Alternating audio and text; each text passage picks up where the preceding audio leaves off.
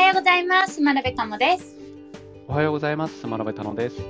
このラジオはスマロベの2人組がテック系の気になるニュースをピックアップしてお届けする番組です。平日の朝9時45分くらいからツイッターのスペースを使って配信しています。はい、ということで始まりました。3月31日最終日。そうですね。あの、年度末であり、週末であり、プレミアムフライデーであるという、なんかいろいろ重なった金曜日らしいですね。プレミアムフライデーよう覚えてたな。っていうのをどっかで見かけました。なんだっけ、プレミアムフライデーって。なんか、月の最後の金曜日をなんか、ワイワイしようとか、そんな感じなかったワイワイ、早く帰ってワイワイしようだっけ？なんだっけ？よくわかんなけどないんか。そんな感じだったと思いますけど、ね。正式なプレミアムフライデーの使い方はちょっと分かってないですね。そうだね。で、リモートワークになっちゃったからさ、うんなんかプレミアムフライデーって言われてもちょっとピンとこないかな。そうですね。やっぱあれはあのオフィスに通ってた頃になんか強いイメージがありましたね。そうだね。なんか金曜日はオフィスに行って帰るフライ プレミアムフライデーみたいな。それちょっと逆プレミアムな感じしますね。そうだね。なんかプレミアムフライデー。あれはコロナ前のものだもんね。でも、うんでも今でもあるにはあるんじゃないですか？そうだね。意外と通勤してる人だいぶ戻ってきてるもんね。うんうんうん。あ、すごい。プレミアムフライデー .com ってあるんですね。どういうこと？普通にそういう制度というか、プレミアムフライデー推進協議会っていうのがあるみたいで、へえ。で、ロゴとかもありますね。どこが協賛してるとか、どこがスポンサードしてるんだろうみたいな。お酒飲むとこかなみたいな。お知らせが2020年10月30日で止まってますね。そうだね。いやー、いいね。なんか、ここでさ、時間が止まってさ、未来の人が来たらさ、なんか、あこの時に コロナで人類は飲むのをやめてしまったんだなとか思っちゃうかもね。そうですね。でプレ、プレミアムフライデーの使い方としては、ちょっと早めに休日に入るみたいな感じで、2.5日旅、土日合わせて。それはいいね。全泊ね。うんなかなか、そうですね。金曜の、まあ、後半からもう旅が始まるみたいな。あそれはいい。あとは、あの、 early dinner うん。ー、午後、午後ブラショッピング、えーゆっくり、あの、い夜飲むわけじゃなくて、夕飲み？夕方から飲むみたいな。そんなような提案をしてましたね。なるほど、なるほど。あ、でも、早く帰ってなんかしようとか、早く上がってっていうのはいいかもしれないね。うん、なんかプレミアムフライデーっていうとあの早めに飲み会行くぞみたいなイメージがありましたけど、うんそうじゃないんですねそうだ金ね。曜日を楽しもうっていう意味なんですね、素敵ですね。うん、ちょっといいですねこれはうん。じゃあ実践していきましょう。今日は早めに上がりましょう。そうですね でもね、期末の追い込みでね、それどころじゃないって言って、書類仕事をやらなければみたいな人もたくさんいそう。うんまあその本当年度末と月末がもろにかぶってるっていうのはありますからねそうですいう意味ではプレミアムフライデーだけど超忙しいって人は多いんじゃないですかね、そうだね。みんな体を壊さないようにね、うん、頑張ってですねいきたいなと。あと1日、金曜日頑張りましょうってところですかね。はい。ちょっとショッキングというか、まあ時代かなというニュースですね。うん、E32023 開催中止が発表になったと。中止はびっくりですよね。去年とかはあのオンラインでのみ開催とかありましたけど、今年は中止なんですよね。オンラインもやらないってことですよね、これ。そうですね。なんで中止なのか、実は終了なのかっていうところはちょっとわからないですよね。ああ、そうなんですよね。あの中止、今年中止ってことは、それ実質終了なんじゃないのっていう感覚ではありますよね。そう。まあ、私の夢の一つがね、仕事で海外に E3 に派遣されることっていう夢を掲げていたのですけれども、うん、でもやっぱ年々ないなあれですよね。ちょっと魅力はやっぱ減ってきちゃってはいましたよね。そうなの。だから E3 はまあ象徴ではあったけど、今行きたいのはやっぱり GDB、GDC、GDC はちょっとそうですね。GDC、ゲーねム？デベロッパーズカンファレンス。そうだね、あのそのゲームを支える技術の方のカンファレンスの方がやっぱり盛り上がっていて、うんうんうん行きたいな、行くならそっちだよね。E3 すごい高いしね、みたいな。そうなんですよね。あとやっぱりその、まあ、最近の E3 でいうと、まあ、今年とかはそうでしたけど、任天堂がもう出展しないっていうのをかなり早い段階から言っていたりとか、あとはまあソニー、ん？うん、そうだよね。そうそうそうそう。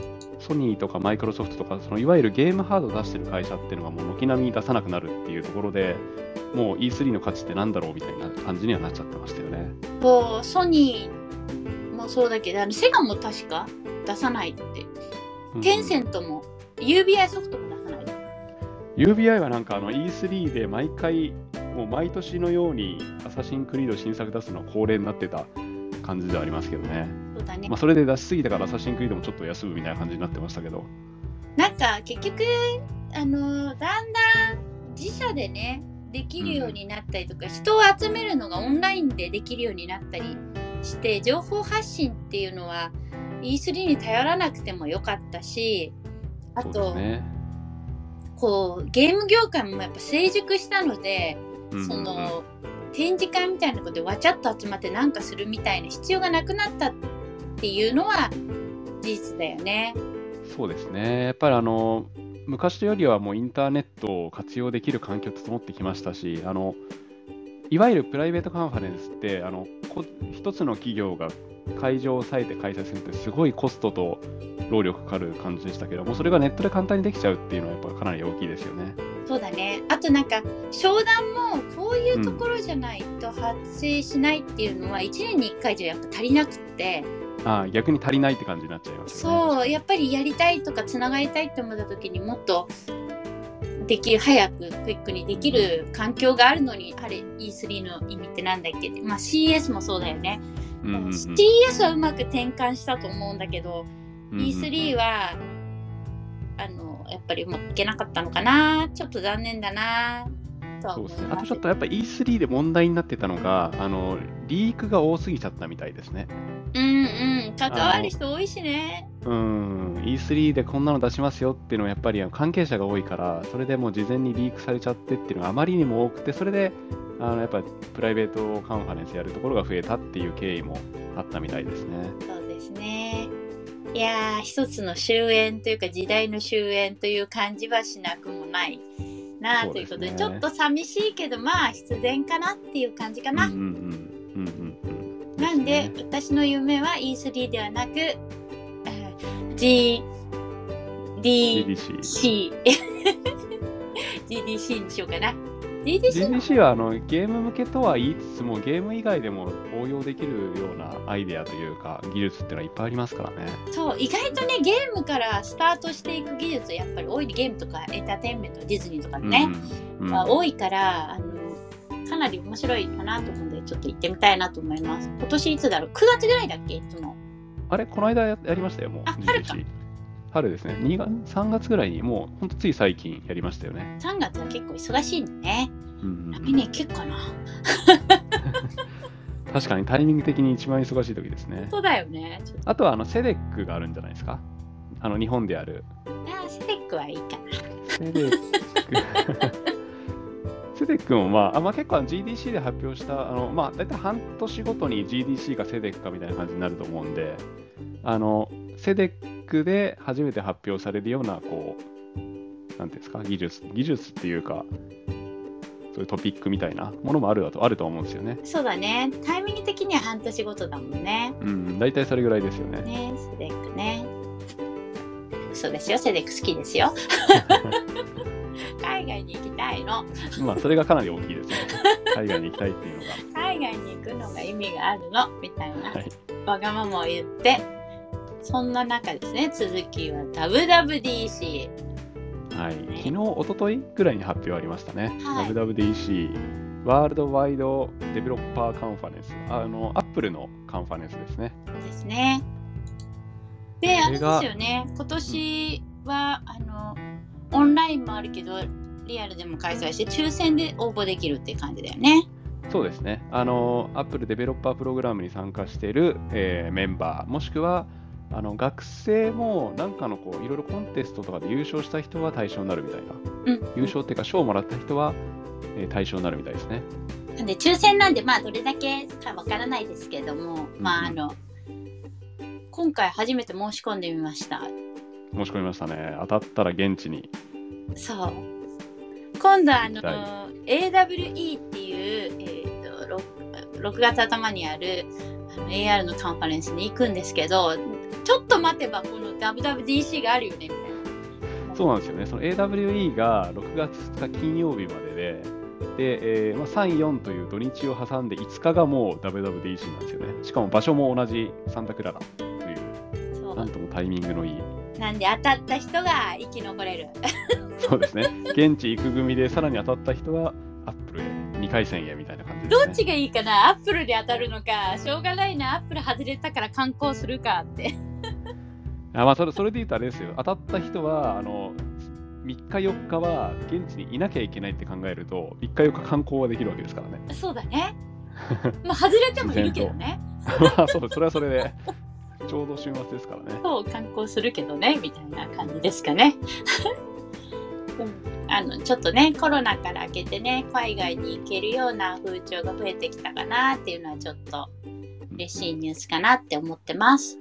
そうですね。で、あの、毎年というか、毎回言われてますけど、今年ことこそは AR グラス、もしくは MR グラスが発表されるんじゃないかっていう。発表してくれっていう悲痛な叫びに私には聞こえるけれどもで、今年ちょっとそれの、あの、え角度が若干高くなったんじゃないかなって言われてるのが、今年の WWDC のロゴって見ました？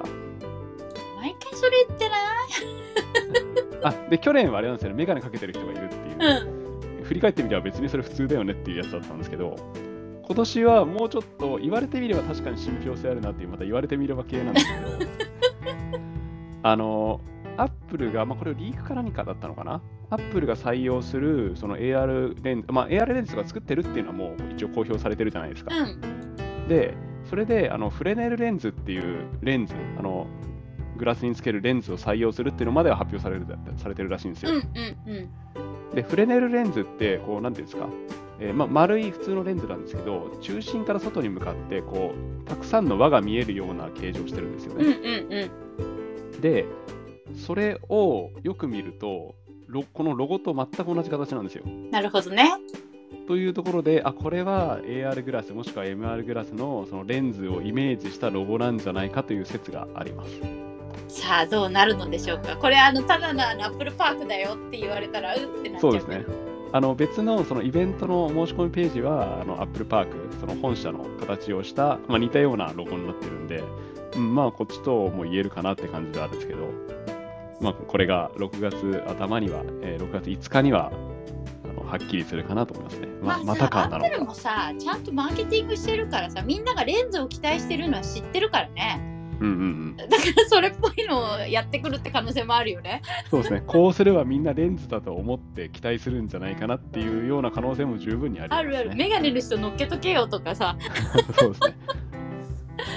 なんで、まあ、あえてもうやる、そこら辺やるのも、もう WWDC のお楽しみの一つという感じではありますよね。いやそうだよね。なんかお約束みたいな感じで。でまた外れたってあのなんか村上春樹のノーベル賞と一緒かもしれない。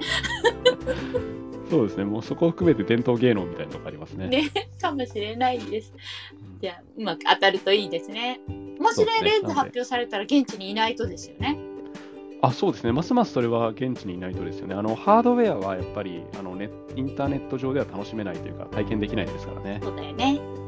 そういう意味では、あの、現地に、逆に現地にいるからこそ外れたらショックですよね。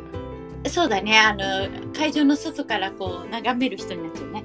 そうですね。あの、ビジターセンターであの iPhone 見ながら眺める人みたいになっちゃいますね。そうだね。どうか当たりますようにというところで。はい。ぜひですね、皆さんも応募して当たったら旅行ついでに行っちゃおうっていう方がいたら、ぜひ応募してみたらいいかもしれない。そうですね。観光シーズンからちょっと離れてるんで、あの、多分旅費もそれほど高くは、まあ、高いことは高いけど、そんなにこう高額にはならないんじゃないかなという気がしますね。なんか Apple デベロッパープログラムに参加してればいいので、何かテストフライトで申し込んでるようなアプリがあったりとかするとそうですね。自自社で、あの、Apple というか iOS のアプリ開発してる人で、自分がそのメンバーになってれば、それだけで申し込みはできるみたいですね。うん、あとあの個人的にね、アップルのあのアプリリリースしてるから持ってるよとかいう人もいけちゃうんで、まあダメ元でやってみるっていうのはちょっと面白いかも。そうですね。まあ、リリースしてなくても、そのプログラム入ってれば、あの年額1万2000何百円とかに入ってれば、申し込みの権利はあるんで、確かに。まあ、これを機に iOS アプリ作ってみるっていうのもありなんじゃないですかね。おまあ、すごい一言っぽい感じですけど。そうだね。もう一個アカウント作ってやってみるかみたいな。